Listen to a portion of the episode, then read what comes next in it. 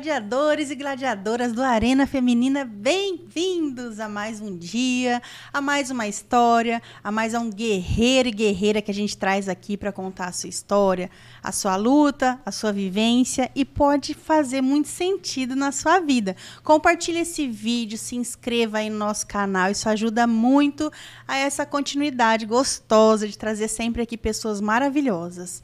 Estamos aqui com o patrocínio, a colaboração do Conduta Filmes. Se você quiser dar aquela ajudinha, seguir eles também, comentar nos vídeos. Se você quiser dar um up no seu negócio, o Conduta oferece salas de podcast, filmagens, enfim essa infinidade de coisas maravilhosas que temos hoje na mídia.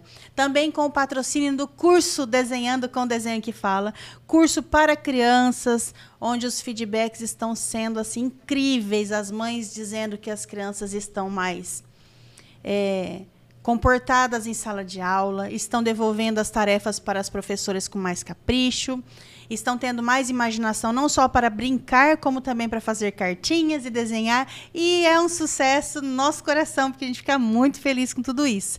Ao meu lado aqui, a nossa maninha, Carla Fazanelli, que está soltando um e-book aí que já já a gente coloca o link para todos os lugares que vocês nos conhecem aí nas mídias. E esse e-book salva a vida das mulheres. Vocês não estão entendendo. Eu li, não vou dar spoiler aqui, mas é muito bom. Uhum. Já já a gente fala mais sobre isso, né, Maria? Já, já a gente fala. Nossa idealizadora, Carla Fazanelli, psicóloga, que sempre um convidado se sente um pouco na sala de consultório dela, né, não, Maninha? Pois é. Pois é, porque, assim, uma vez psicóloga, sempre psicóloga. Não dá pra ter um papo normal. Não dá, não dá, não dá, porque eu já vou lá na alma da pessoa, já quero tirar a essência dela, já vou atrás da deusa que tá lá dentro. Isso é bom, hein? Oi, minhas deusas, meus deuses queridos, boa tarde, turmíssima, que alegria estar tá aqui juntos. Vamos para mais um encontro de alma feminina. Hoje uma tarde que promete ser muito especial. Estamos aqui com uma pessoa que, ai, assim, posso contar? Vou contar. eu já tenho uma intimidade tão grande com essa menina. E assim, só conhecia ela de mídia, né? Que ela tem as, as atividades dela, que tem muita, muita audiência, muito muito alcance, tem muito alcance, né? Alcança muitas pessoas. Então, eu via isso e falava, vai, que menina bacana. E, gente, hoje ela tá aqui. Só nossa. então, é uma tarde muito muito gostosa, muito esperada e vai mexer muito com a nossa alma de mulher. Então, é, vou, vou já começar. Vamos já falar com a Elaine, né, Maninha? A gente é vai, vai falando mais coisa aí ao longo do caminho. Mas essa menina que é tão cara para nós, ela chama Elaine Cunha e é a nossa a nossa contadora de histórias. Olá, uma pessoa. calma aí, calma aí, calma aí. Uma pessoa linda por dentro, por fora. E adivinha? Mãe do Pedro, tem 10 anos, né, Laine? 9 anos. Nove. E esposa do Ivan. Então ela vai trazer hoje pra gente uma experiência de vida. Ela vai trazer uma, uma, uma condição de superação né? Porque às vezes a gente. E é importante isso, gente. É importante, porque quantas vezes a gente para na dor e fica nela? Ai, não, é o destino. Era para ser assim. Não, não era. O obstáculo foi feito para ser removido, ultrapassado ou desviado. Ninguém, ninguém, o obstáculo não veio para ficar parado na vida da gente, não. E ela vai contar isso pra gente. Ela vai mostrar como ela lidou com isso, como ela superou as dificuldades, os desafios e depois a superação. Então, conosco hoje, nossa querida Laine Cunha. Bem-vinda, amor, Ai, que alegria. Muito obrigada pelo convite de vocês. É uma alegria imensa estar aqui. Ó, o coração tá quentinho, porque quentinho. tem muitas histórias para contar ah! pra, desse desafio aí que foi imenso. É o lugar, lugar e a hora é aqui. É. Espero que muitas pessoas se identifiquem, né? Porque é, na minha roda de amigos, eu tenho no mínimo umas cinco que tem esse mesmo. A gente pode falar problema, né? Uhum. Que você aos poucos foi vencendo e hoje Ela chegou aqui dirigindo. Ai, que emoção, né? Cheguei, cheguei E esse era o problema Era, superado. Muito. Chegar E- e- dirigindo e- foi um desafio. Vocês É, nem porque aqui a área imaginam a não é estratégia. É de centro dirigir, da não. cidade. Centro da cidade, não é fácil dirigir. Melaine, vamos começar do começo. Bora. Né? Conta lá pra gente, eu acho que pra fazer um apanhado da sua história como motorista, Uhum. né? Que é o foco aqui. E aí vai passando, né? A sua história toda, pessoal, de mãe, de esposa, né? Nisso tudo. Mas começa, como, como surgiu esse medo? Como é que foi a relação com a direção na sua vida? Você sempre quis dirigir, não queria? Como é que era isso? Como que... Na verdade, eu nunca quis dirigir, viu, Carla? Sendo bem honesta com você. Eu lembro que todo, todo mundo, né, todo adolescente, quando chega lá aos 18 anos, quer porque quer tirar É, a carta. é. Eu não quis. Não. Eu não quis. É, eu tenho dois irmãos, né? Eu sou a do meio e dois homens. Então você imagina, já existia uma, Uhum. vamos dizer que uma, ai aquela competição de eu quero o carro e você não pode porque você é menina, né? Tem essa coisa, né?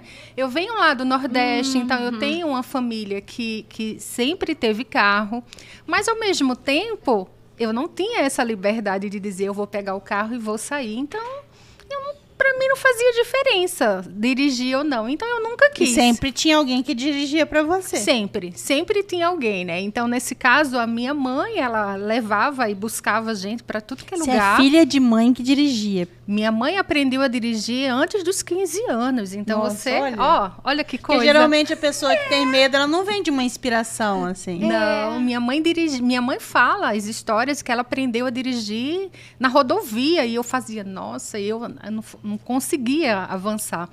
Então o que que acontece? Eu lembro que quando teve uma mudança significativa na lei que iria precisar fazer alguns cursos diferentes e aí eu, meu pai fez você agora vai. Eu tinha 20 anos Antes da mudança ou depois? antes da mudança. Ah, é, porque foi ameaçando. É. eu não sei se você lembra, Carla, da- é da minha época. Da minha época. Eram assim, só 10 aulas, aí passaram para 20 e tantas, É. né? Só de. de não, não o teórico, o prático. O teórico aumentou de três aulas para assim, É. um monte. E aí Nossa, eu peguei foi mudando mesmo. Foi, eu muito. nem teórico fiz. É, foi essa mudança aí que aconteceu. né? Foi a época das cavernas que desenhava. É, tava lá, primeira roda de Nossa pedra. senhora, hein, maninha? Olha isso, não tinha nem. Tá vendo? Você quer dirigir? Eu já vai lá, né? Você sabe pra que que serve a buzina? né? Então tá, vai. Era a época da Carla. Denunciou a idade agora. hein? É, Pois é, a gente faz, a gente trai, né? Sem querer, ficar aí escondendo, sem querer. né? E aí eu fui pro Detran, eu lembro disso, né? Que a minha turma foi a última que era nesse regime antigo. Então eu tinha 20 anos, né? Aí eu fui, fiz autoescola, naquele processo normal, fazendo aula, fui fazer prova, ok. Sem medo, você foi como. Fui. Aprendi, aprendi. Eu até lembro hoje, até hoje eu lembro que foi um Ford K vermelhinho, Ah. que eu chamava ele de baratinho, porque todo mundo chamava ele, né? Era pequenininho, né? E eu, eu sempre gostei do Ford K porque era pequenininho, cabia em qualquer lugar, ok. E aí foi passando. Tirei a carta de permissão, meu pai me chama para ir dirigir no carro da empresa, né, que ele trabalhava. Não, não era o da empresa, era o dele. Era uma Ai, como era? Era uma pampa. Sabe, a pampa que tinha o freio de, o freio de, de mão era no freio de, de pé, que você era do lado, assim. Ah. E eu lembro disso até hoje, que eu fui entrando numa avenida é, movimentadíssima lá em Recife. Eu fui fazer a curva para entrar no estacionamento. Eu bati na lateral desse estacionamento. E ao invés de eu parar o carro, eu, tipo, senti não parei. Eu segui, né? Foi raspando. rararara. Raspando. O coração fez assim, né? Eu só olhava, tipo, eu nem- na verdade, eu nem queria olhar, né? Tipo, ai, meu Deus. ó. É, tô negando, não. Teu pai tava do Eu lado? tava, meu pai tava do lado, né? E eu, ai, ele tava. né? Era eu e ele só.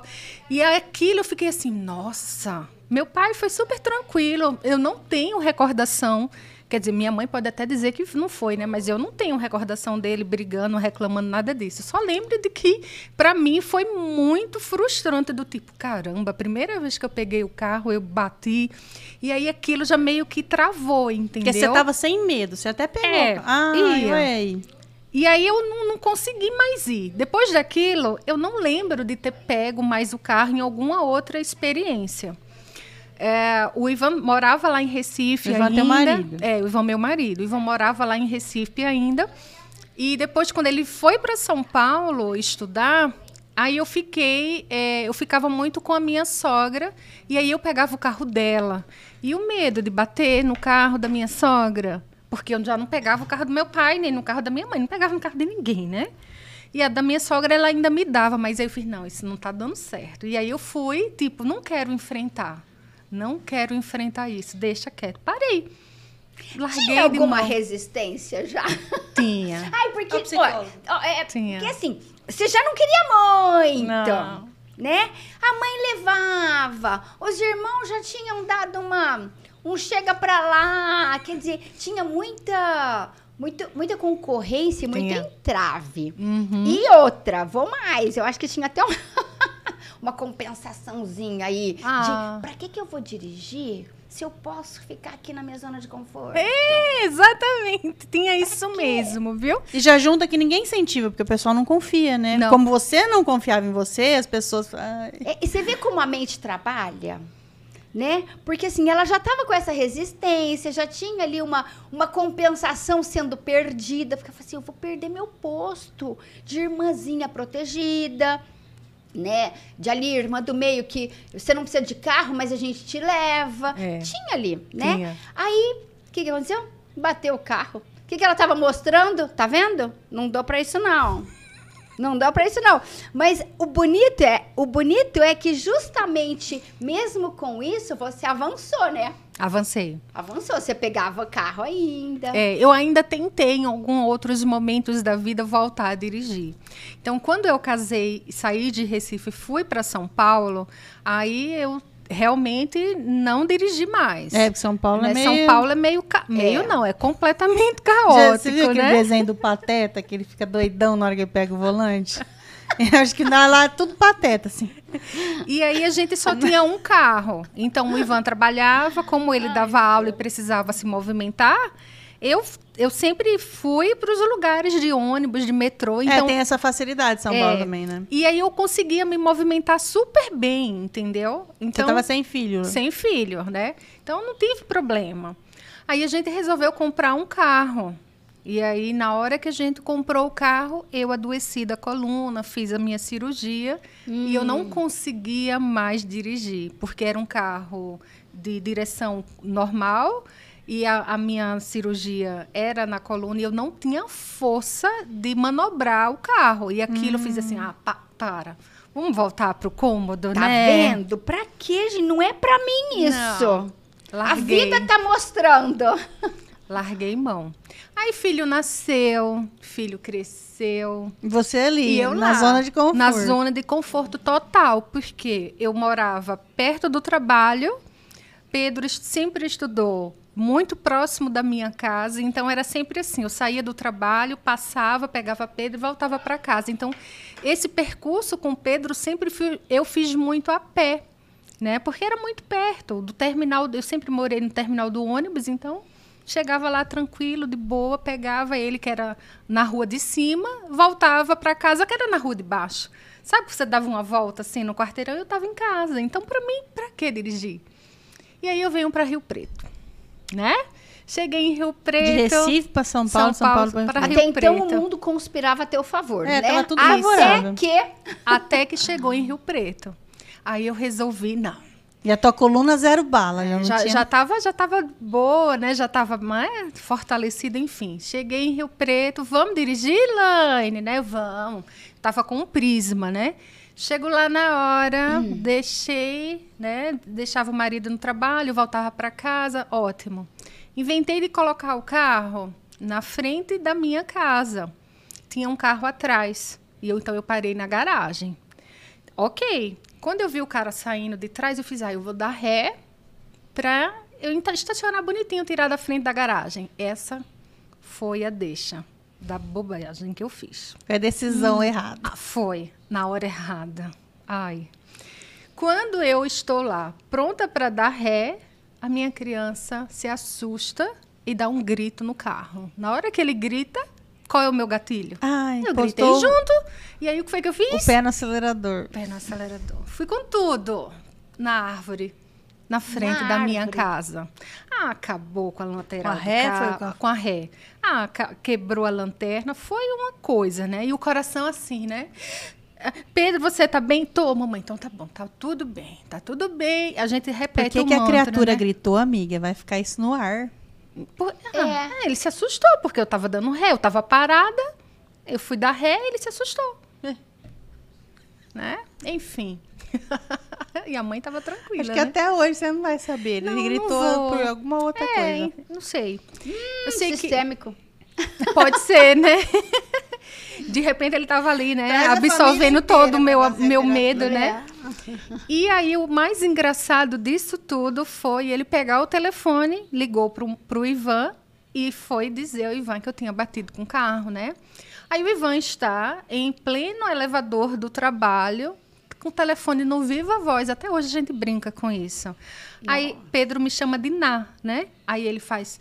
Papai, a Ná bateu com o carro na árvore. Ela estava dando ré e bateu. Eu fiz assim, meu Deus do céu, todo mundo no elevador ouvindo aquilo. Eu fiz, pronto. Ainda bem que as pessoas não me conhecem, né? Fiquei vermelha só de pensar, né? Moral da história, né? Virou brincadeira, virou piada. E aí o que aconteceu? O que foi que aconteceu? O que, o que, o que? Parou de vez. Parei de vez de novo, né? A vida vai. A vida vem.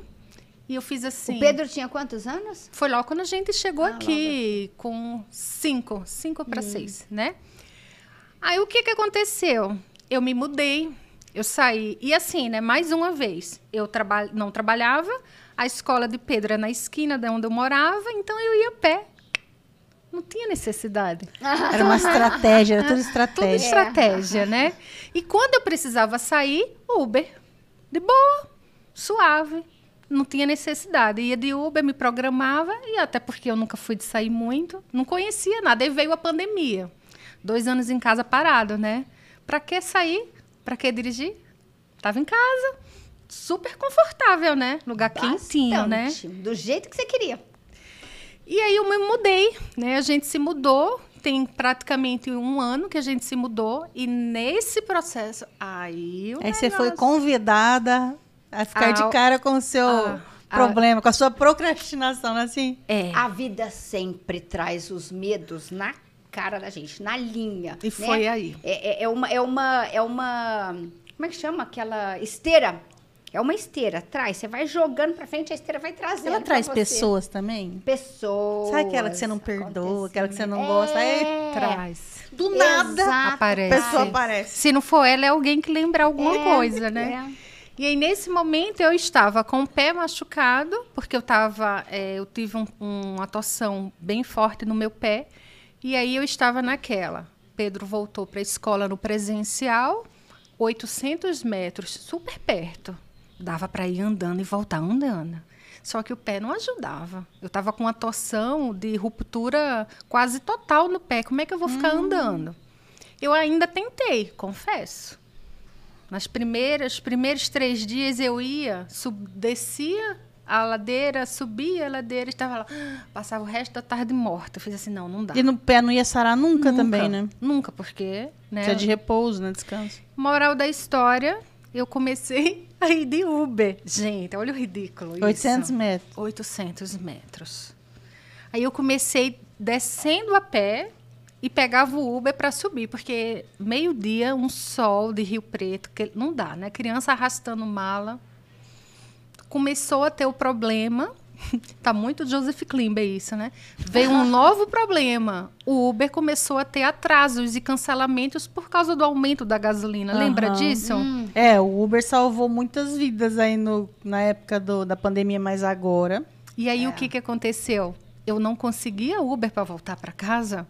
Eu não conseguia Uber para ir buscar a criança na escola. E o marido assim, Lane. E o carro na garagem, Laine? Não, o carro não estava na garagem porque o Ivan ia trabalhar de carro, então e o carro ficava lá no estacionamento. Lane, o carro tá parado. E aquilo começou a me incomodar. Tipo assim, Incômodo Como nível, assim? nível Um 7, Parado 8. e eu aqui marcando. Que quando. Não, mas o que mais doeu foi quando eu peguei a fatura do cartão e eu, era só assim: Uber, Uber, Uber. Eu fiz, ah, não, chega, para. Para. Ali, para. E aí eu comecei a buscar estratégias, né? Fui, comecei a conversar com um, conversar com o outro. Olha, eu estou precisando de alguma autoescola. Que isso eu já tinha feito lá em São Paulo. Mas é, eu tive uma torcida contra muito grande, porque quem não tem medo de dirigir não acredita que o medo é válido. Não acredita que o outro hum. passa por isso. Ah, isso e de tantas outras coisas, né? E isso foi uma coisa que, que assim, sempre foi um calo para mim, do tipo, ah, você não precisa de autoescola, não. Pega o carro e vai. Tipo, ninguém validava aquele uhum. medo. E eu precisava dessa validação, porque eu ainda não me sentia segura ponto suficiente de tomar uma decisão sozinha. Né? E eu buscava essa validação. E aí, quando foi agora, nesse período, eu fiz: ah, não, não vou buscar mais ninguém, né? Chega, chega, vamos lá. Falei com vou, uma amiga. Vou validar a mim mesma, Isso. né? Foi esse foi o processo, sabe, Carla? Então eu simplesmente falei com uma amiga que me indicou uma autoescola é, de que é, uma outra pessoa tinha feito esse mesmo processo com a com a instrutora e assim eu fui super bem atendida na, na autoescola, né? A, a Edneia foi a minha instrutora e ela foi maravilhosa. Sabe aquela pessoa que você faz assim, nossa, que bom que eu estou aqui? Com paciência, com tranquilidade. Na, e aquela pessoa de dizer assim, ai gente, eu estou aqui. E ela me disse uma frase logo na primeira aula que eu guardo ela no meu coração. Era assim, não dirige quem não quer. Se você quiser, você vai dirigir. E aquilo ficou, né?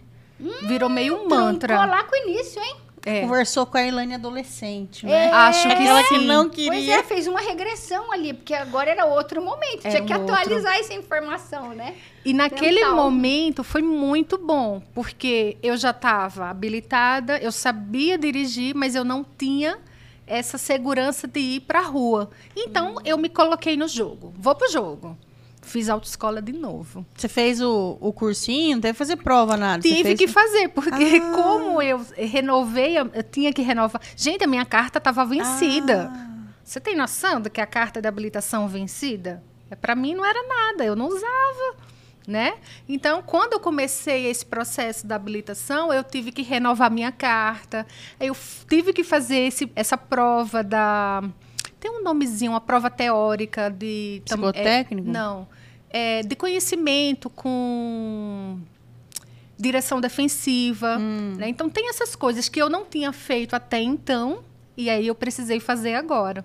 E eu fui, estudei em casa sozinha. E fui, fiz a prova, acertei tudo.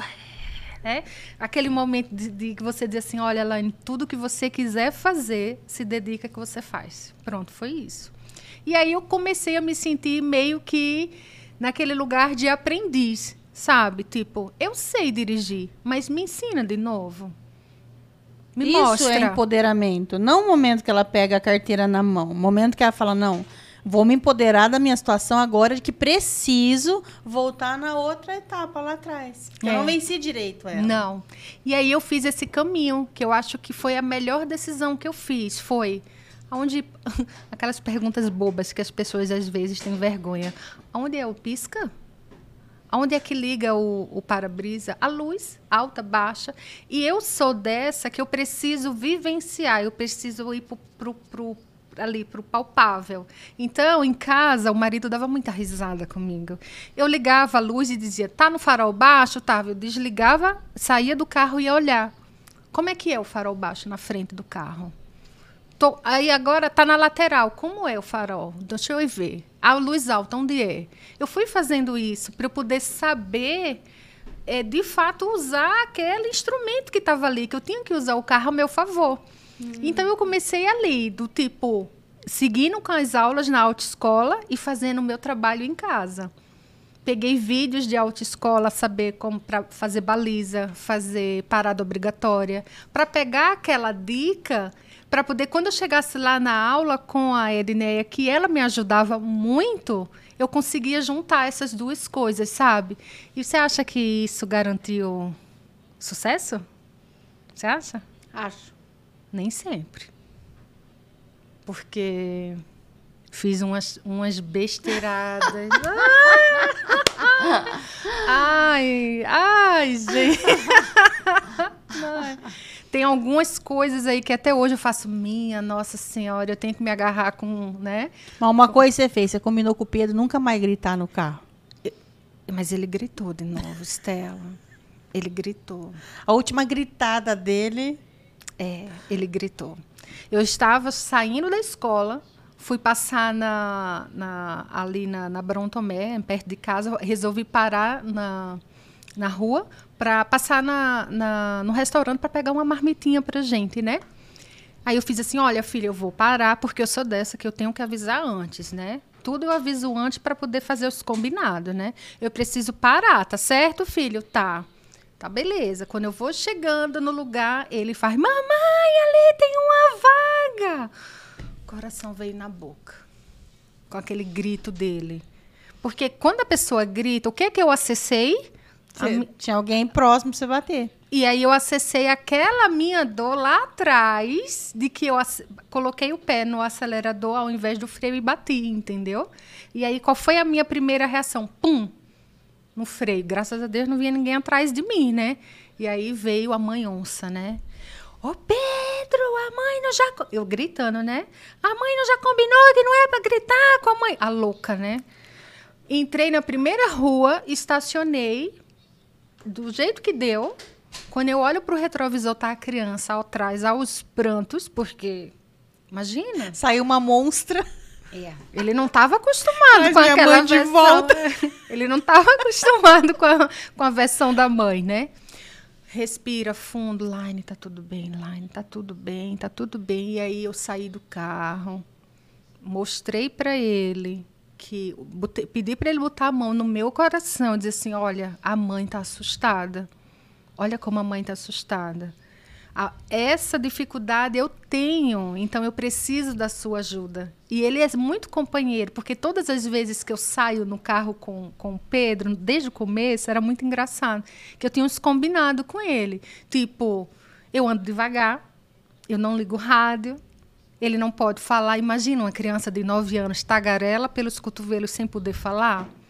Era assim, imagina a tensão, né? E aos poucos isso foi mudando, mas tem algumas coisas que eu ainda mantenho. Eu continuo andando devagar, entendeu? Mas é assim. Então, naquele dia, eu parei para ele, me abaixei, olhei nos olhos dele na altura e fiz assim: olha, mamãe precisa da sua ajuda. Tá certo? Tá certo. Passou. Na outra semana, ou duas semanas depois, acontece a mesma coisa no mesmo lugar. Eu fiz assim: ah, não. Fiz assim: eu já não posso gritar, né? Não dava. Eu já tinha aprendido a lição. Não podia gritar com a criança. O medo é meu, não é dele. E aí, naquele momento. Amordaça ele. Né? Pô, filha, a gente vai dar um passeio agora. Vem cá, amordaça. E aí, resolvi na, naquele momento, sabe, Estela, eu só eu lembro assim claramente, eu parei, eu olhei para ele no retrovisor, fiz assim, filho, com aquela tranquilidade de quem está no comando de si mesmo, né? Que era só fachada, né? Porque o coração tava assim, né? Filho, qual é o combinado com a mamãe? Ah, mamãe, me desculpe, eu não posso gritar. Tá bom. Eu fui, estacionei e a gente foi. Então, assim, esses, é, esse olhar constante eu tenho que ter em mim, entendeu? Do tipo, o que é que vai acionar o meu gatilho? Que coisa, você fica em alerta quando você entra Fico. na direção ali. Porque é, Estela era uma coisa tão louca que no começo das aulas, eu comecei, eu fiz as aulas no carro automático, né? Porque o meu carro é automático. Ah, legal. E- é, e aí- diminui um pouco da pressão, Muito. Mas você acha que eu não fiquei com dor? Chegava em casa, eu não conseguia Nossa, sentar, porque o joelho tensa. doía tudo, a coluna doía tudo. Eu entrei em crise Uma de coluna. tonelada, né, psicólogo? Uma tonelada nas costas. Então eu passei mal, eu tinha crise de ansiedade, tipo, Elaine, você tem que sair, pegar o carro. Eu falei assim, calma, calma, ca- calma, não é assim não. Não, você tem tenho que pens- avisar com três horas de antecedência. Pra eu fazer uma meditação, uma oração, Eu tenho que tomar um plasmar, banho. é, tem que É. plasmar. É, até porque você estava no domínio. Se alguém chega e fala, você tem que isso, já não estava no domínio. Não. Alto lá, neném, não tenho que nada. Eu tô aqui, olha, no meu domínio, é o meu tempo. Ai, mas é, é, é Tá engraçado. diminuindo, assim? Eu ainda tenho umas loucuras, assim, do tipo, eu tô no carro, tô no trânsito. Você aí consegue ver GPS, essas coisas? Consigo. Ai, que bom. Mas o GPS tem que estar na minha focinha, assim, na frente. Porque se tiver embaixo, eu já não consigo. Tem que estar olhando assim para cima. Eu ainda tenho algumas coisas assim do tipo, ai meu Deus, o carro vai bater, o carro vai bater. Lá e abre o olho, abre o olho. Sabe? Eu ainda tenho isso. Mas aí, conversando com outras pessoas, né, eu faço assim, olha, É tem... como ge- uma voz, né? Um, um É. diálogo interno, É, né? e é muito constante isso, sabe, é Carla? sempre pro negativo, né? Sempre. Tipo, É, mas é uma voz que fala, mas ela não fala alto, né? Agora mais não. É porque você tá ali fazendo. Se ela falasse tão alto, você não tirava o carro da garagem. Não, eu- o carro da garagem eu até tiro, viu, Carla? Mas eu não coloco ainda. Olha! não coloco. o- Tirar da garagem é assim, uma expressão, mas literalmente você tira. É apertadinha? É, lá é mais apertadinho, que o meu carro é mais largo, aí eu olho assim, eu faço assim, hum, eu ainda não sei. É que são coisas que eu vou vencendo aos poucos, Põe né? um monte de pneu na parede. Já viu aquele povo põe pneu? O máximo vai acontecer é você bater no pneu. É. Mas pra quem Tua casa vai ficar linda, pinta É, eles. vai, vai ficar bem a decoração fashion, né? É. Mas são, são coisas que eu sei que eu preciso vencer ainda. E eu tô no jogo, eu me sinto no jogo. Cada dia que eu entro no carro, eu faço assim: vamos lá, Line. Você já contou essa história pra você. Tem uma- Elaine, você entrou em contato com pessoas que teve esse problema, Sim. assim? Porque a gente pensa assim que é, é, é raro isso, não é. Não é. Tanto as que não conseguiram, e muito de mulher isso. Tanto que as, as que não conseguiram tirar a carta, como as que tiraram também sentam. Quando elas sentam, elas começam a suar frio, tremer. Eu era desse jeito, né? E aí é engraçado porque é, quando, quando a gente fala, as pessoas não têm noção e as pessoas não acreditam. Teve uma vez que eu estava voltando de Uber, que eu tinha ido para algum lugar, não me lembro onde foi, o motorista estava conversando porque tinha alguém no- na faixa da direita, que a gente já sabe que é uma faixa que as pessoas andam mais devagar, ali na Badibaci. E o, e o motorista com raiva, porque o cara tava andando devagar. Tipo assim, esse povo não tem que sair daí, não. Era uma, era uma pessoa na autoescola.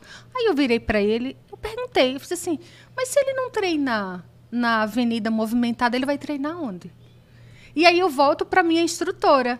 Ela me levou para o centro da cidade nas primeiras aulas do tipo, você tem que aprender a dirigir onde tem o, o movimento. Então eu fui para o movimento, eu fiz aula de baliza na rua, não era com cone não, era na rua, com carro na frente e atrás. Porque ela fazia assim, ela, e é verdade, né? O pensamento tá certo, tipo, se, é- se você não vai para onde você precisa, como você vai sair desse lugar que você tem medo? Então você tem que treinar na realidade. Então eu fiz aulas para estacionamento, como a gente brinca, de vaga de shopping, entrar e sair, baliza. É, fiz um movimento, tipo, para onde você mora? É, eu fui até a minha casa. Para onde você vai? Vai buscar seu filho na escola? Vamos fazer o percurso da escola. Voltava para casa. Vamos buscar o seu marido, porque era o percurso que eu fazia. Então vamos lá. Saía de casa, ia até o trabalho do marido, voltava para casa. Mas a vida não é só isso. Onde tem um shopping mais próximo daqui? Vamos lá no shopping. Aí eu ia no shopping. Você vai para onde? Vai no supermercado? E aí foi abrindo esse- esses caminhos para eu poder ir. Sabe aquela coisa de eu me enxergar fazendo aquilo? E hoje eu já consigo fazer. Hoje o carro está comigo. Olha, o marido não fica mais com o carro. Sou eu que dirijo, sabe? Então sou eu que levo, sou eu que Qual a busco. sensação? Ela fala assim, o olhinho dela brilha, né? É, é uma sensação muito boa. É essa- essa coisa de dizer assim, eu posso. Força, poder, E, e assim, de. domínio, superação. Eu não dependo das pessoas para isso. Sabe? De tantas coisas que a gente passa na vida. E, e aí eu comecei a revisitar a minha história. Do tipo. Em que momento eu parei de dirigir? É, isso, é, isso é muita sessão de terapia, viu, Carla? Em que momento eu parei de dirigir? Quando foi que eu quis voltar? Por que eu parei de novo? E agora? O que que de fato me incomodou para eu, é, eu voltar? Que lugar é esse que eu estava e eu, hoje eu não aceito mais estar? Então, eu não quero mais é, ficar no, no, no, copiloto alguém levando. E aí eu lembro que é, quando eu era adolescente, logo quando eu entrei na, no meio da faculdade, assim, eu fiz terapia e a psicóloga lá de Recife, ela dizia assim para mim: quando você estiver pronta para dirigir a sua vida, você vai voltar a dirigir. Vixe! Uau! E aquilo. Faz todo sentido. Me, me, me voltou isso na mente. Tipo, caramba, eu agora eu me sinto dona de mim, sabe? Herdeira de mim. Eu vou para onde eu quero, eu vou da forma que eu quero, eu não preciso ter é, uma pessoa para me levar, eu não preciso ter o Uber, eu não preciso ter o marido, eu não preciso ter um amigo, eu não preciso ter uma carona. Porque, gente, na boa, depender das pessoas para alguns movimentos é péssimo. É, trabalhar a paciência, humildade, tudo junto e ainda não dá um resultado muito bom, né? eu vi que nesse, nesse espaço de tempo que você ficou sem dirigir. Foram teve... 24 anos, Estela. É, que você ia lá e pegava de vez em quando. Mas teve dois momentos que eu acho que Nossa, a Carla vai concordar comigo. Teve dois momentos que é aquela parada que você tem que retomar a vida. Uhum. Que é você operar da coluna, que é um negócio muito sério, a gente fica realmente debilitado, né? E não tem o que fazer, você tem que aceitar aquela situação naquele momento. E ter filho também, porque quando a criança nasce, foi cesárea? Foi. Então, tem já aquele tempo da cesárea, tem o tempo da amamentação. Tem muitas coisas, né, que te ajudaram nesse vou parar agora, vou depender do marido. Então, assim, ajudou e depois você teve que sair dessa situação sozinho. De toda situação assim é sozinho que a gente sai, né, Carla? É, se não tiver. Retomar a direção um, da vida. É, é, se não tiver um, um botão interno, a pessoa não sai. Mas tem chance de não ter esse botão interno? Não, não tem. Tem chance de você não encontrá-lo, mas o botão tá lá. O botão da força, da, da possibilidade de domínio, da capacidade de superação está ali. E eu estava vendo isso, tudo que você fala, tudo que você falou, esse teu relato, e, e assim, você não removeu uma montanha. Você foi removendo, você foi removendo pedrinha por pedrinha. Né? Você não pegou aquela montanha porque o medo é isso. Né? Você vê ah, aquela montanha e fala, ai, não dou conta. Só que você é, eu, eu, até anotei aqui. Você, você se encheu de confiança primeiro para enfrentar aquilo né? Fala assim, por causa da necessidade. Eu Sim. preciso, né? A, a, vida vai afunilando, gente, e, em, em tudo isso, não é? Eu acho que em tudo. Aqui nós estamos com um relato lindíssimo, tem um monte de gente se identificando. É.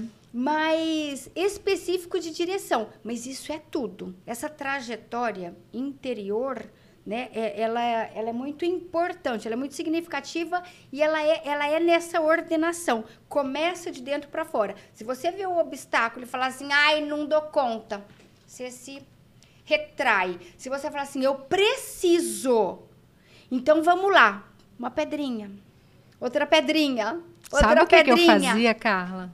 É, toda vez que eu estacionava no, na rua, eu olhava, eu descia e olhava, fazia assim, nossa, tá muito longe. Eu pegava meu celular, fotografava e guardava. E eu chegava em casa e ia fazer minha tarefa. Tipo, por que eu não estou conseguindo estacionar? É, é, é, eu não, não, não consigo chegar lá no meio-fio, então eu tenho, que, eu tenho que saber no meu carro aonde é que eu tenho que dobrar, né? onde é que eu tenho que girar para poder chegar mais próximo do meio-fio. E eu fui fazendo isso. E a cada lugar que eu ia e eu vencia, que eu sabia que aquilo era muito importante, eu fotografava.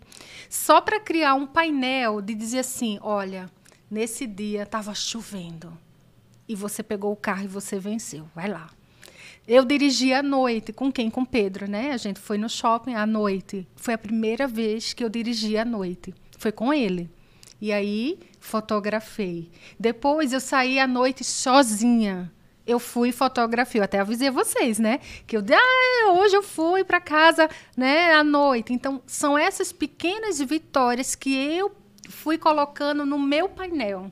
Tipo, é. eu tenho foto de quando eu fui na autoescola, eu tenho foto com a minha instrutora, com a, Aldine, com a Edineia, eu tenho foto de quando eu peguei o carro pela primeira vez, sabe? Então, assim, é, são para mim são aqueles gatilhos que, que me fazem dizer assim não desiste você está no caminho certo tem uma história que eu sempre contei ela que se chama Babioca o cavalinho medroso eu amo essa história ele fala exatamente de um, de um cavalo que ele morria de medo e que todas as vezes que o, o, o cavaleiro ia lá no estábulo buscar um cavalo, ele se encolhia a ponto de não querer ser escolhido.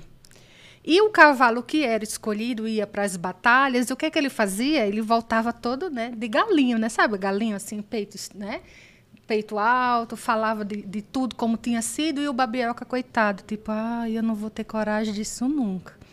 Uma noite ele resolve é, fugir, ele vai pela floresta dentro. E aí, naquela floresta, ele encontra com tudo. O som da floresta, que ele tem medo, é, é a escuridão. Aí ele encontra um rato.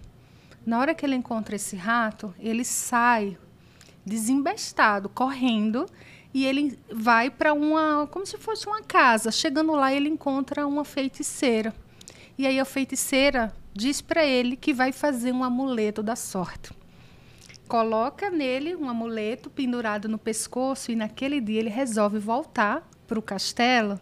E o que que acontece? No outro dia pela manhã, quem está lá? Quem? Quem? Quem? Está lá, bonitão, apostos. É ele. E naquele dia que ele estava com o um amuleto no pescoço, ele faz tudo e ainda mais com o cavaleiro. E salva a princesa do dragão, aquela coisa toda, né? Quando ele volta para o castelo, ele percebe que o amuleto não está mais nele, que caiu. E aí a, a grande tchananã da história é: você não precisa mais do amuleto, aquela coragem entrou em você. E quando eu contei essa história a primeira vez no meu canal, eu lembro que eu disse até, eu até brinco com isso, até meu filho sabe dessa história, do tipo, eu preciso do amuleto do babioca quando for dirigir. Eu não tenho o babioca, né? Mas eu coloquei o meu amuleto, por incrível que pareça.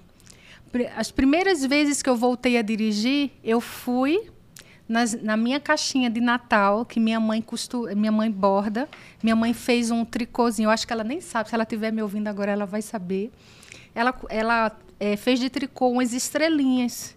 E eu coloquei uma dessas estrelinhas que ela fez para mim, né?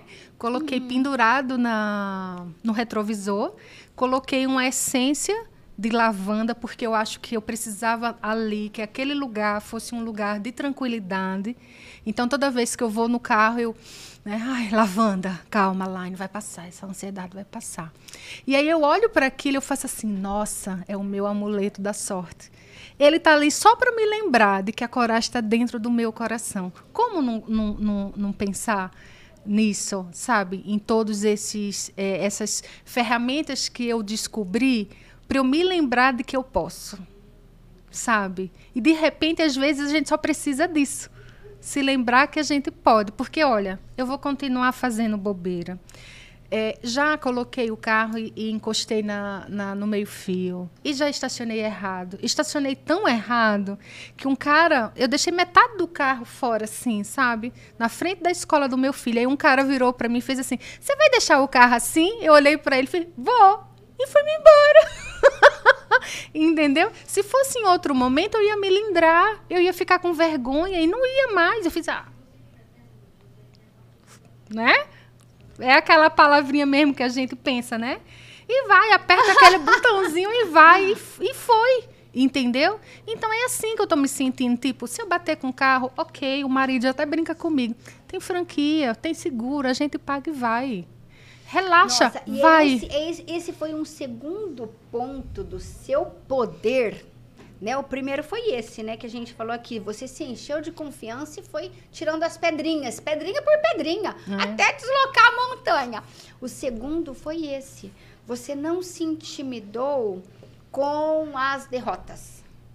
Porque a, a hora que a gente se enche de coragem e fala, eu vou. E aí acontece alguma coisa e fala, ai, não era para ir. Não, era sim. São obstáculos que nos impulsionam, né? Só que não pode, tem que ter essa você chamou de gatilho, né? Essa premissa interior. de eu vou até o fim, eu vou custe o que, o que custar. Nada vai me parar. E, e aí foram. Eu, eu ia perguntar disso, eu tinha até anotado, porque você não se intimidou e alguma coisa devia ter acontecido.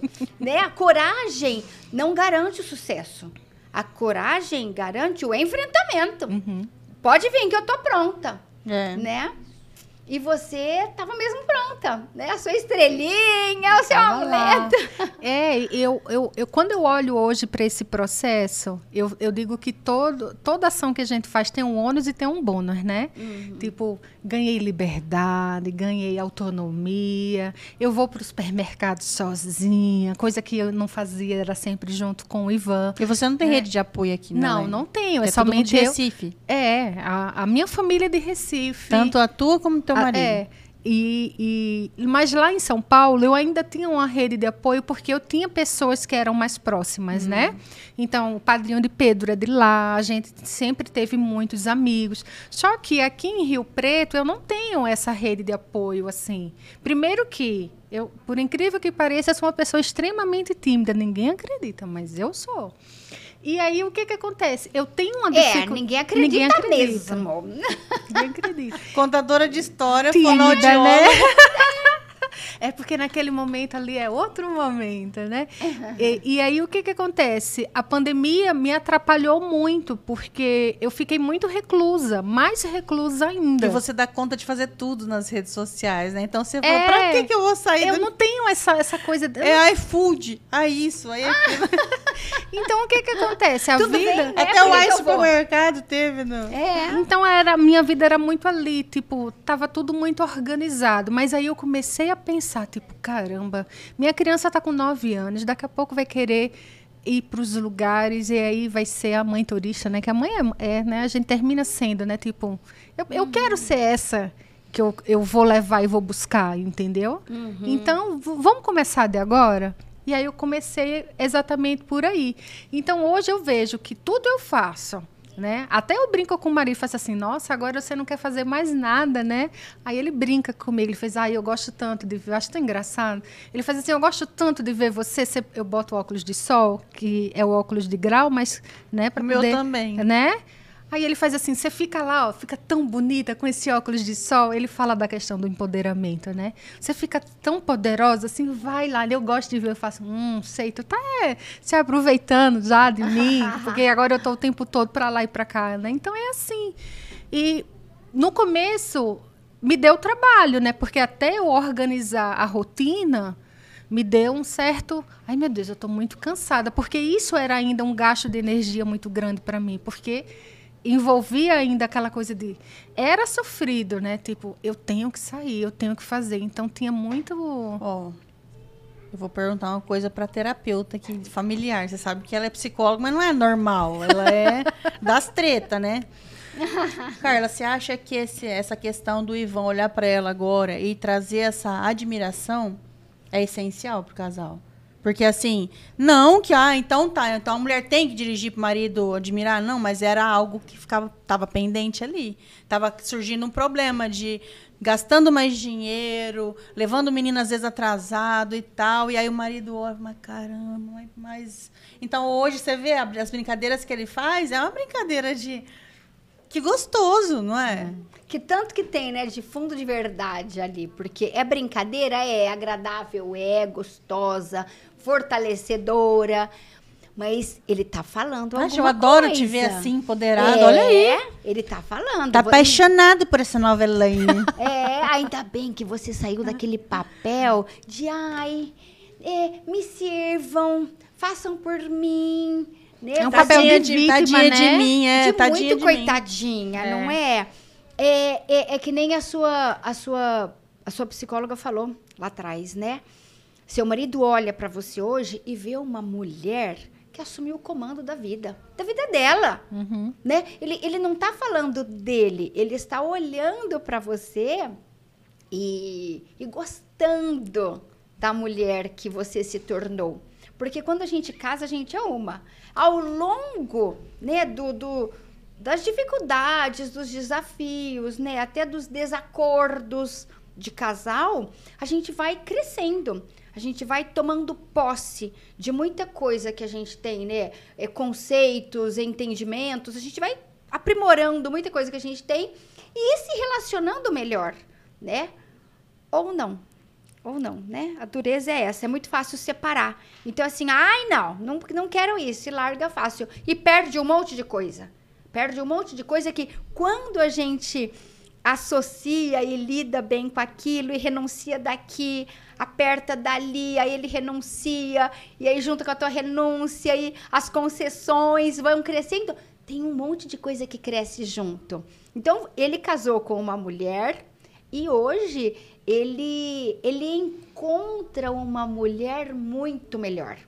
Melhor em todos os sentidos. Né? É a mãe do filho dele, é. a esposa, a companheira, a cúmplice, essa guerreira de vida que não se intimida com os obstáculos, mas não perdeu a essência da feminilidade, da sensibilidade, do companheirismo. Né? Porque senão a gente toma posse é. de uma força e fala, sai pra lá, não preciso mais de você. É verdade. Mas não, preciso sim, porque tem um lado aqui, olha como é que a Estela fala. Ti, ti, ti, é. Não, eu vivo brincando que às vezes, nesses dias mesmo, eu peguei um vidro de azeitona em casa, eu fiz uma, duas, eu falei, ah, deixa eu... Pra quê? Porque meu lado feminino lá e você vai tudo bem. Aí ele faz assim, ele se sente. É. Então, pronto. A gente resgata, né? Esse lado é. de cuida de mim, mas cuida de mim o tempo todo. É, é, perigoso, né? É. E é cansativo, e me né? olha, eu cansativo. sou forte, eu sou forte, eu sou determinada, eu me domino, eu supero, eu faço, aconteça. Mas aqui não sou eu, somos nós. É.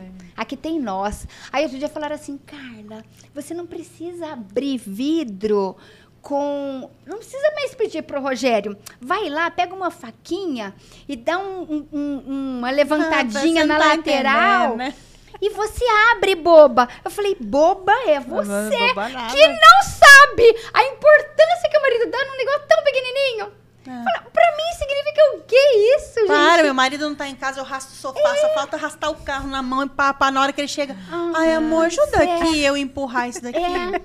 E, e, as pessoas, as pessoas pararam de entender que isso é um baita de um poder. Opa. É um baita de um poder, porque a hora que a gente se rende ao amor, ao aconchego, à vida dois. Pra que que eu tenho que abrir lata, arrastar tudo? Vem cá. É. e é isso que ele vê em você. Né? Ele viu em você essa mulher poderosa, forte, mas preservou as características essenciais. Né? Isso, que é, isso é lindo de ver. É lindo, lindo, lindo. E me emociona. Eu amo esse assunto. Ó, acho que mexe com a estrutura inteira. A gente fala, ah, ela voltou a dirigir. Gente, isso é muito. É, é um pacote todo que estava lá faltando aquele pedaço do quebra-cabeça. E quando você completa. É uma atualização pedaço, no chip, é, né? Não, é. não tem jeito. Você monta um quadrinho de quebra-cabeça e está faltando aquele pedaço. Agora você está com a beleza ao todo. E é claro que deve ter muitas outras coisas para a gente se arrumar, mas isso era uma coisa muito grande, né? Muito. Leva o filho na escola, vai no supermercado. Nossa, isso é uma. É a parceria do casal, né? É. É a espinha dorsal do relacionamento, né? Tá tudo ali em torno né? É o eixo de sustentação. Então, o que é... é... legal nisso tudo é que não existe tarefa minha e tarefa dele. A gente faz em conjunto, Tem nós, né? né? é, é, é aquela história, né? Tipo, a gente sai junto, a gente leva para a escola, a gente faz junto, a gente vai conversando. Então é um momento que ficou meio que antes era compartilhado somente com é, o Pedro e o Ivan e agora eu tô ali junto, né? Então isso isso mudou muito a dinâmica. A minha uhum. vida hoje ela só começa quando eu volto para casa porque eu deixo o Pedro na escola, né, junto com o Ivan, e a gente segue para o trabalho, eu deixo o Ivan e aí eu volto para casa. Nossa, então, e tem também o menino, né? Como assim, Estelinha? Imagina, ele tem algum, tem algum processo de vencer os seus medos, seus obstáculos. A mãe não vence a dela e ninguém fala nada. Minha mãe tem medo de dirigir, todas as outras mães dirigem, a minha não. Por que, que eu tenho que vencer esse meu medo? Porque eu tô com um problema com a minha filha de 5 anos na escola, que ela não come a comida da escola. É uma, uma barreira, uma resistência. Aí eu fico pensando, que barreira eu tenho porque eu posso estar, de, alguma maneira, dando um exemplo para ela. Falando, não, eu tenho essa barreira aqui, me entenda, mundo, me entenda, eu tenho essa barreira. E eu, eu fico me pensando, nossa, eu não tenho barreira, é uma coisinha dela mesmo. Ela tem essa barreirinha aí de não comer. E ela fica com fome até meio-dia na escola, os outros amiguinhos todos comem. Então, de repente, o Pedro tem algum processo ali que ele não está conseguindo avançar. Aí ele se espelha em quem, de repente? Na pessoa que não está superando seu medo. E tá tudo certo, então, para mim também eu vou ficar aqui no meu medo, dá licença. É. Não pode ser assim o Bert também. Hellinger fala assim. O Bert Hellinger, eu gosto é, dele. o Bert Hellinger, ele, ele dá umas dentro. Mas é. é a terapia sabe, do futuro. Você já venceu o seu medo, porque senão ia doer. Então. É, pode falar. não, não vai doer. Ela venceu, ela vem dirigindo. Mo- mostra a chave aí. É, tá ali. Eu vim de- eu- mas eu mostro o print que eu mandei, eu fiz isso.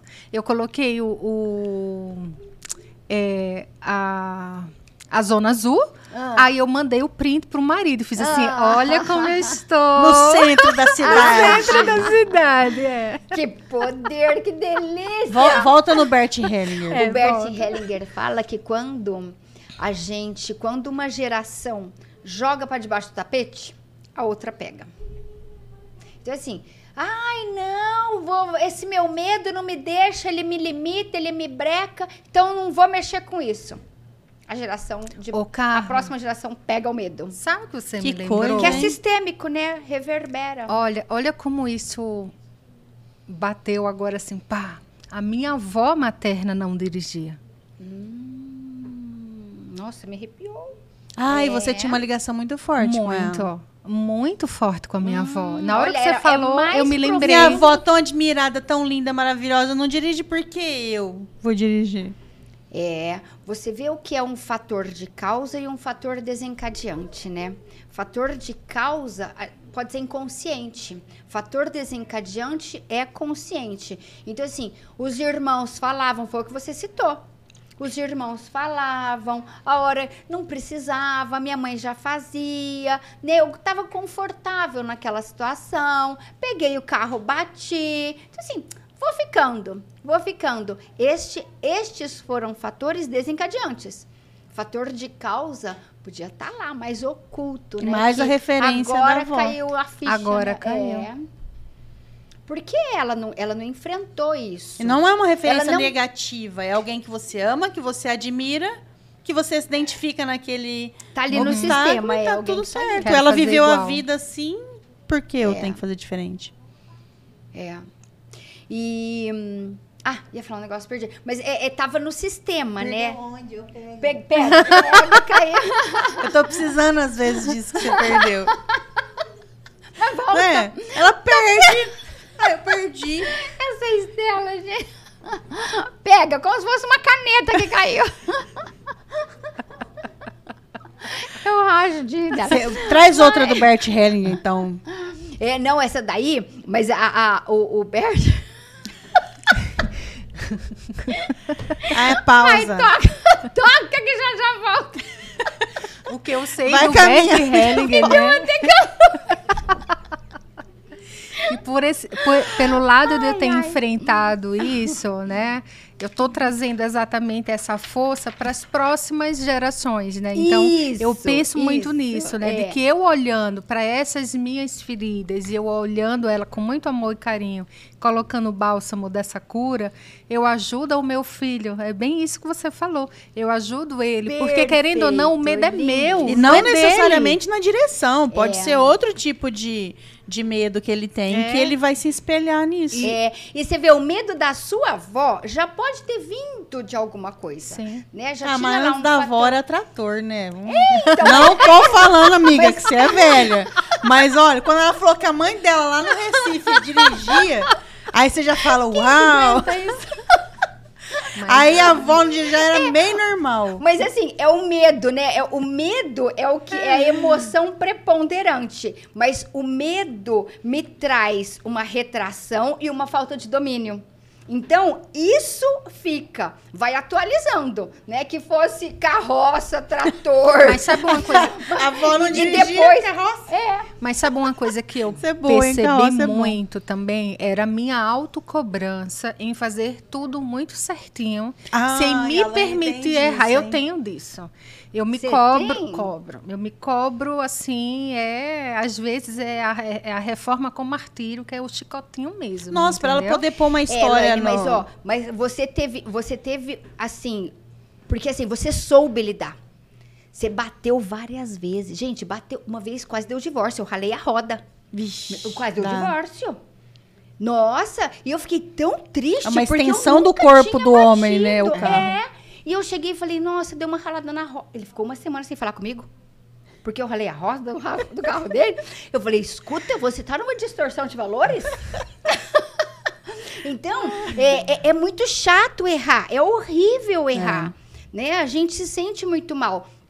E teve um monte de situações. Você bateu numa árvore. É, um você ser inanimado, parado lá, assim, estático, eu bati. É, não foi pouco. Não e foram o primeiro poucas dia que ela coisas, pegou o carro do você- pai é muito marcante. Porque o primeiro dia já é marcante. É. Aí você bater no primeiro dia. É, mas você, você soube lidar com isso, né? E aí, Verdade. qual que é a diferença da sua avó?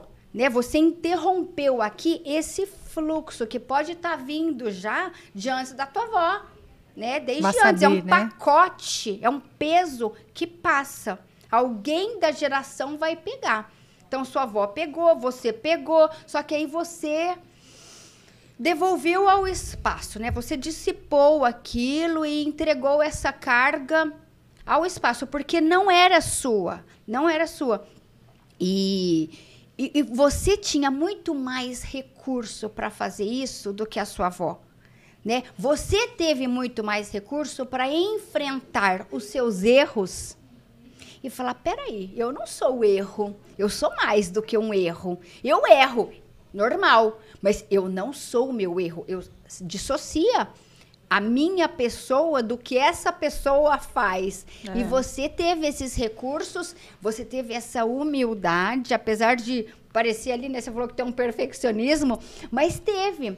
Né, essa condição de Tirar a carta de novo. de- de gastar de dinheiro novo. de novo. É. É. Fala, vou reaprender, vou Renovei, sentar na carteira do aluno raso.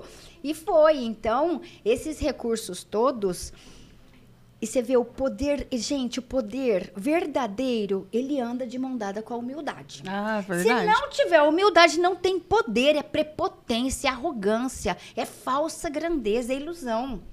Então, você foi muito humilde para poder né, é, alavancar isso tudo na sua vida e chegar aqui, contar e inspirar tantas mulheres. Tem gente aqui, a Rosana Bertuga, tá falando que que hum, adoro suas gargalhadas. Ui, alguém comentou aqui, mas também rachei de agora. A Rosana Bertuga comentou aqui que morre de medo, tem pânico de dirigir. Nunca imaginei. Então, olha quanta Ah, gente eu se inspira. É, quanta gente se inspira no seu medo, se, se afiniza com o seu erro e se agora se inspira com a sua força, É. né? Com essa alavancada que você deu. Então, nossa, é fantástico isso, mas partiu disso, né? Você É. agarrou ali o seu domínio, a sua condição de enfrentamento com humildade. É, Se sem, não sa- for sem com saber. humildade, a gente não sai do lugar. Sem saber que você ia dar um grande exemplo de humildade pro seu filho, de pessoa você se matricular na escola de novo e fazer isso daí ele é algo que vai marcar a vida dele lá contei, na frente. Eu contei pra ele, né? Eu fiz assim, olha, mamãe vai contar uma coisa pra você e não pode contar pro papai, porque eu queria deixar... Ah, é, é, você fez escondido eu as fiz aulas. escondido, é. Eu fiz tudo, né? Tudo por baixo dos panos, como diz a história, né? Porque se desse errado também. É, ninguém ia saber, né? Aí eu contei pro Pedro. Eu fiz assim: olha, mamãe se matriculou na autoescola. É, mamãe, o papai vai saber. Eu falei, não, a gente não pode contar pro papai, tá certo? Tá combinado? tá, tá combinado. No outro dia de manhã, caminho da escola, aí ele vira pra mim e faz assim: Ô mamãe, você não tem uma coisa pra contar pro papai? Eu faço, não, não tenho, Pedro. Você tem sim, mamãe. Você me contou ontem. Eu não posso contar, mas você pode. Eu fiz, olha. Aí eu contei pro Ivan, né? Aí foi aquela brincadeira no carro. E, e é engraçado porque é, ele, do, do jeitinho dele, ele sempre me ajudou. E ele sempre me incentivou muito, né? Tipo, hoje você vai. Ah, mamãe, hoje você. Ó, mamãe, hoje você não está achando legal, não. Mas olha, depois você vai. Aí quando eu acerto, né? amor. Aí ele faz assim, ó, mamãe, você foi, palmas pra mamãe. E aí a gente fica brincando assim, porque eu percebo é isso, porque é, é, uma, é uma dificuldade minha, não é dele. Eu não tenho que tá... E ele não tem que pegar. Não tem. Eu não tenho que passar o meu medo para Porque ele. senão, em nome do amor, ele pega. Ele pega, Tadinha, né? né? Ela tem medo, também vou ter. Bom, se ela tem medo, também é perigoso, né? Então, Ele vou ficar do lado dela aqui no do jeito medo. errado. E É. aí eu, te- eu tento esse, eu tenho esse cuidado de não fazer isso de uma forma que ele diga assim, nossa, por que a mamãe tem medo de dirigir? Né? Eu tento ali, É. na manhã, né? Vim- vou brincando. Então, hoje eu já ligo o rádio, hoje a gente já vem conversando. É Mas eu mesmo? tenho algumas estratégias. Conversar, filho, não gritar. É, conversar, não gritar. Eu tenho estratégia. Tipo, eu, eu vou para algum lugar, então eu tenho que entrar no Google Maps, eu vou olhar onde é. Eu perguntei, tem onde estacionar? Porque para mim é difícil, então eu tenho que saber. Então eu saí com muito tempo de antecedência para eu poder ter tranquilidade de dar as voltas no centro da cidade e encontrar uma vaga que coubesse meu carro na minha visão, né? Porque não é o que cabe o carro, é o que cabe na minha visão. Um ônibus. É. Entendeu? Cabe uns três Sabe, carros. sabe o que a Laine faz? Ela pega os desenhos do desenho que fala e dá pro Pedro interpretar, né? E uma vez ela pegou da tartaruga Tatá. Você lembra que a tartaruga acho que falava que não é a rapidez, é, é o foco, Era- alguma é. coisa assim? E ele identificou ela nessa É, história. ele me chama de tartaruga, né? Ele faz assim, papai, hoje a mamãe foi a tartaruga. Mas aí a história é, mas a, a história da lebre e da tartaruga, mas não é a lebre que chega, né, mamãe? Eu falei, não, não é a lebre que chega. Então eu vou usando até essa, essa, o simbólico da história que aí é o meu caminho, né? De- e trazer isso para ele, né? Então em casa eu sempre busco isso, né? Buscar essa inspiração. Mas você, você usou isso pra você, né? Lógico, porque Você eu construiu- sou Como é que chama o cavalinho? babioca. O babioca. Pô, ela foi lá no babioca, gente. Foi. Lindo isso, é impressionante a linguagem do inconsciente, É. né? E, É muito e lindo eu, eu sempre usei as histórias para esse sentido, sabe, Carla? Então, tem aquela do pote vazio, que todo mundo acha que do pote vazio ele trata da, da verdade, né? Da necessidade da verdade. Só que ali tem uma lição que eu amo e ali eu sigo ela do meu coração, que é apresente o seu melhor Fazer o seu melhor. independente do que for. E aí vem aquela frase do Cortella, né? Que enquanto você não tiver condições melhores de fazer melhor ainda, tá ótimo. Então eu pego muito nisso, né? Então eu penso muito nisso. Então hoje eu não estacionei legal, ok. Amanhã eu vou tentar de novo e eu vou tentar mais uma vez até eu conseguir. E é assim que eu venho, sabe? Então hoje eu já ando na rodovia, coisa que eu não andava. Eu já ando na rodovia aqui, para onde a gente vai tem rodovia, né? É, porque a rodovia ela É. exige uma velocidade mínima também, né? Você não pode tartarugar velocidade lá. Não de pode, tá, né? né? Então, na É. primeira vez que eu coloquei 90 na rodovia, eu, ai, 90! Sabe essas coisas? É, mas são esses pequenos caminhos que eu vou, vou conquistando, que é comigo mesmo. É por isso que eu gosto de fazer as fotos, né? Eu tenho foto de bochecha vermelha, de morrendo de medo, coração, sabe? Tipo, eu sei que aquele dia eu tava com o coração na boca, mas eu tô lá. Pra Mas me lembrar. Pra eu me é lembrar. É, eu tô, tô no jogo. É assim que eu me sinto. É. Tô no jogo. É a linguagem do inconsciente, como diz a Carla. né? É. Bonito isso, hein? Bonito precisamos demais, né? aprender sobre isso, né? É. Porque o inconsciente fala com você, só que você não entende o que ele tá falando. É. Ele fala as grego mesmo. às vezes, é, né? Não fala português comigo, meu inconsciente. É porque a linguagem dele não é racional, né? Ele, ele, bom, enfim, a linguagem tem que tem que conversar mesmo, saber o que, te- o que ele tá mandando e o que ele precisa. Ah, mas eu a sonhei gente- muito, é. viu, nesses processos de Ah, começar a então. dirigir. Aí, ó, ele mandando. É. Eu sonhei muito. E às vezes era sonho bons, né? Do tipo assim, eu tô lá linda, maravilhosa. E de repente eram umas catástrofes, né? Fiz assim, ai, não, Line, isso é sonho. Vamos lá, vamos reprogramar a mente, vamos, vamos pensar. E assim eu fui. Então, é, até hoje, quando eu me vejo em algum desafio que eu preciso é, vencer esse desafio, eu paro, vou plasmar, né? Para onde você vai? Você vai para tal lugar. Então, pego o meu Google Maps, vou olhando, onde eu tenho que entrar. Aí eu vou, ó, vai ter uma vaga. Vai ter uma vaga. Aí eu, não, não é só ter vaga.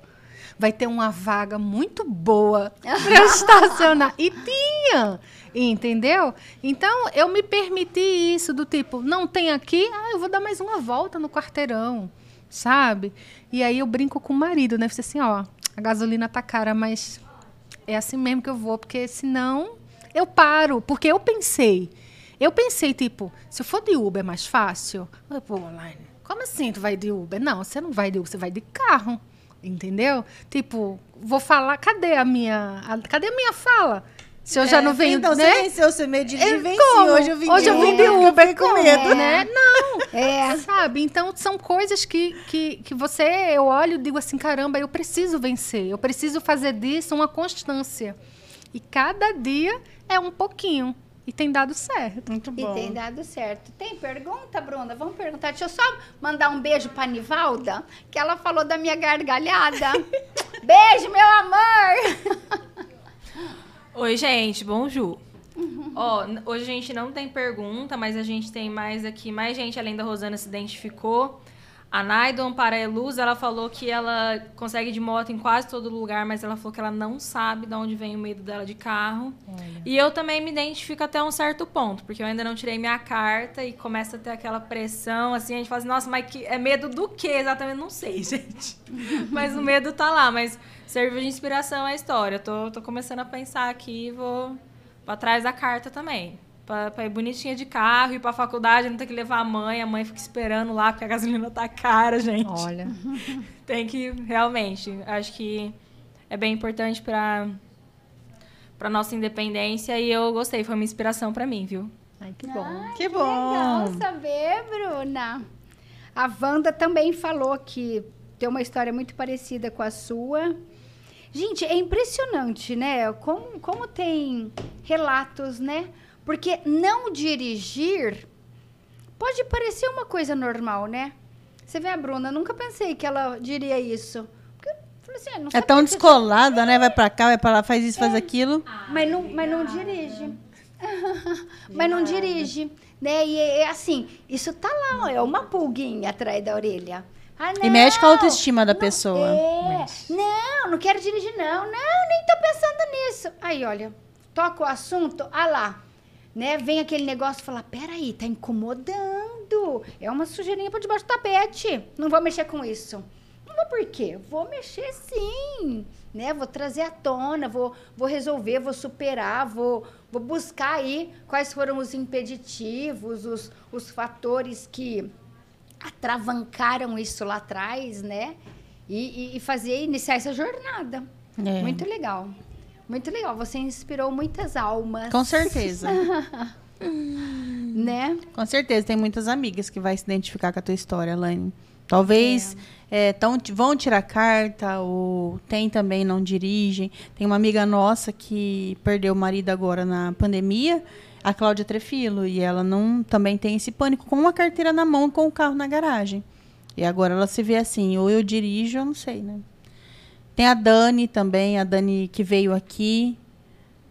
Ela também tá tirando carta. A Daiane que tá aqui assistindo.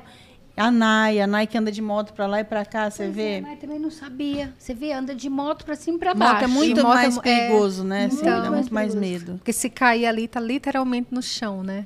Então, como foi a frase que aquela moça falou pra você? Que se você quiser, você dirige? A, a instrutora é, é, diri- como foi, meu Deus, agora? É, dire- é, dirigir. É, ai, agora não, não veio na mente agora. Mas é isso, é, é, é você querer, é você ir. Né? Dirigir é. É, só isso. não dirige quem não Que quer. Dirige isso. Só é só não dirige quer. quem não quer. É. Porque potencialmente todo mundo pode. E esse não quer pode ser o inconsciente falando com você alguma coisa, né? Porque a gente fala assim, ah, eu não sei, eu não consigo, eu não sei. Hum, no fundo tem ali um detalhezinho, né? Tem. É. É isso aí, maninha. O nosso papo Helene tem muita Menina, história pra contar pra eu- gente, já mas é- hoje já foi tá só adiantado, sobre é? esse assunto. É. Outro dia a gente chama ela pra podia outras chamar coisas. ela pra falar um pouco dessas histórias dela, né? Menina, teve uma época que eu trabalhei muito no consultório com metáfora. Aí é bom. Nossa, metáforas são fantásticas para desatar nós, principalmente com criança, né? É pontual. Só que eu, eu, não, eu, eu criava as histórias dentro do contexto que eu precisava, né? Ali, abordar da família, da dificuldade da criança. Nossa, desenhava, daquele meu jeito, né? Desenhar, se a Estela vê. mas, mas, mas é muito valioso. Qualquer dia eu podia chamar ela para falar, né? De É. história. As histórias são. Eu, eu digo que é o meu xodó. Né? É, é um mundo à Ainda parte, você né? se salvou de uma depressão quando você fez a contação de histórias, né, Lê? Então a história dela é mais ou menos Então assim. tem que voltar pra contar aqui. voltar. Né, gente? Tem que voltar. E quem quiser acompanhar ela no Instagram é Caminhando e Contando, no Facebook também, né, Elaine? É. Só seguir lá, Caminhando e Contando. Ela tá retomando o projeto de contar histórias, porque quando ela contou que ela é perfeccionista, Ah. entra muito nisso. Ela grava, grava, grava, assiste e fala, não tá bom. Não vou mandar. E se você assiste, você fala, tá ótimo, vai pro mundo. O feito, é o, o bem feito é o feito, não é assim que a gente brinca, Elaine? E agradecer a vocês por estarem conosco aqui todas as quintas-feiras. Eu e a Carla temos uma satisfação de fazer esse programa. Que nós trazemos aqui pessoas que podem aí de alguma maneira ter mexido com o seu cotidiano, com o seu inconsciente, como diz a Carla. Seu consciente está falando com você, de repente ele não consegue falar com você. A Elaine conta uma história, ele fala com você. Então espero que esse programa possa te ajudar. Compartilha, se inscreva aí. Entra lá no Instagram também do Arena Feminina. E é isso, gente. Até quinta é que vem. Isso, é isso. E, e, e que joia, é tão gostoso, né? Quando a gente pode fazer uma troca assim de figurinhas. Porque esse programa foi criado para isso, né? Ele foi idealizado para fortalecer as mulheres nessas coisas que a gente tem tudo igual, né? A gente tem tudo igual e, e, e a gente se une e trata disso, se supera juntas É. de uma forma leve, porque essa é a vida, né? A vida não é pra gente criar rebeldias, revoltas em nome de uma justiça que para com as mulheres. Não, vamos, vamos ser mulher para defender mulher. né? Vamos, vamos de uma Gentileza, forma gostosa, juntas. Leve. Com cada, leve. Com cada história aqui que a gente vivencia de guerreiras. Ali, olha, guerreiras do amor. Que não combate ninguém a não ser a si mesmo. Que não- exato. Né? Exato, olha que lindo isso. Então, que gostoso. Adorei o nosso programa. Laine, meu amor, muito obrigada por estarem juntos. Gente, pede aí, Laine, pede aí, ó. Pede aí no chat. Volta, Laine! Volta pra contar a história pra nós. Eu, Peçam aí. é, eu agradeço o convite de vocês duas. É uma tarde muito gostosa. E falar disso, né? Falar desse momento, eu espero que ajude outras pessoas de alguma forma, né? Porque para mim o que fica mais evidente é de que a gente precisa se movimentar, né? Nenhum lugar é o definitivo, né? Se hoje eu estou aqui é porque eu consegui me colocar no movimento, né? E isso é para tudo, como você bem falou, né? Esse é um movimento que eu tô sentindo que a vida tá me chamando, tipo assim, ó, vamos que eu tenho outros projetos para você, vence esse porque você precisa dirigir. Então, vamos embora. Colocar projeto na vida, né? Muito Vamos bom, isso aí, embora. meu irmão. E antes de dar tchau, ó, meu e-book, a semana Olha que lindo. vem. Eu ia trazer a data, mas o- ainda não tô com a data na mão. Mas a semana que vem a gente vai ter o lançamento dele. Aí eu vou fazer uma live explicando o que ele é. E depois liberar o link. Olha aí, gente. É, esse é um convite para ser deusa. Ser deusa é isso. Isso é ser deusa. Né? É, é enfrentar os obstáculos com aquele dinamismo de possibilidade. Não precisa saber. É, aquela, é aquele start de vou aprender como. Vou descobrir como é que eu chego lá. Mas eu vou chegar lá. Isso é ser deusa.